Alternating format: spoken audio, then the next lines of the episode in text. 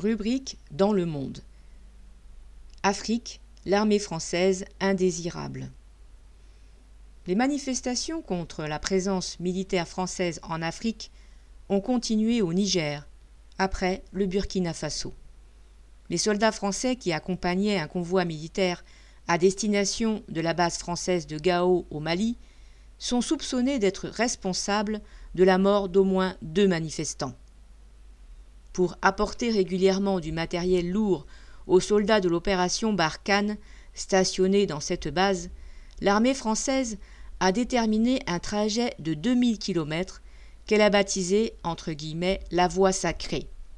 Elle sillonne ses anciennes colonies, partant de la côte d'Ivoire et rejoignant le Mali en passant par le Burkina Faso et le Niger.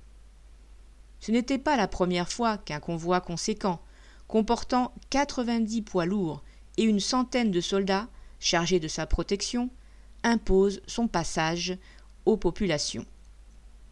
C'est cependant la première fois que des manifestants s'en prennent aussi clairement à la présence militaire française. Pendant une semaine, la population burkinabé a bloqué le convoi et obligé les militaires français à se retrancher derrière l'enceinte grillagée d'un ancien site minier. Après avoir repris sa route, le convoi a été de nouveau arrêté par des manifestations importantes dans la ville de Terra, au Niger. Les propos du chef de ce convoi montrent l'inquiétude du haut commandement face à cette hostilité, tout en étant empreint de l'éternel mépris colonial face au ressenti des populations. Citation. J'estime avoir à faire face à une véritable guérilla urbaine, a-t-il dit. Trois points.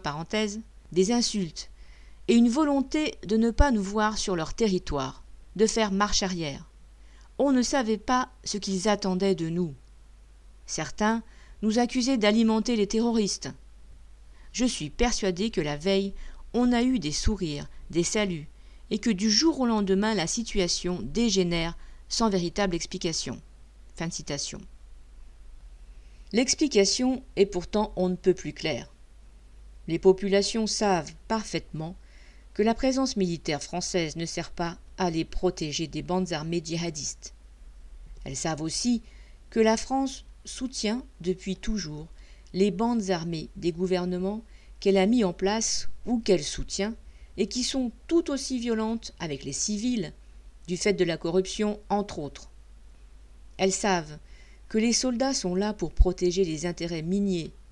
Le Burkina possède ainsi une des plus grandes mines de manganèse au monde, et le Niger les mines d'uranium d'Areva. Les intérêts des capitalistes du transport comme Bolloré, installés dans toute l'Afrique de l'Ouest, ceux de banques comme la Société Générale, omniprésente en Côte d'Ivoire. Et d'ailleurs, le fait que ces manifestations se sont soldées par des morts montre que l'armée française se préoccupe de se protéger des populations, pas de les protéger. L'État français craint plus l'hostilité de la population face à sa présence que des bandes terroristes avec lesquelles il finira peut-être par s'entendre. Marion Ajar.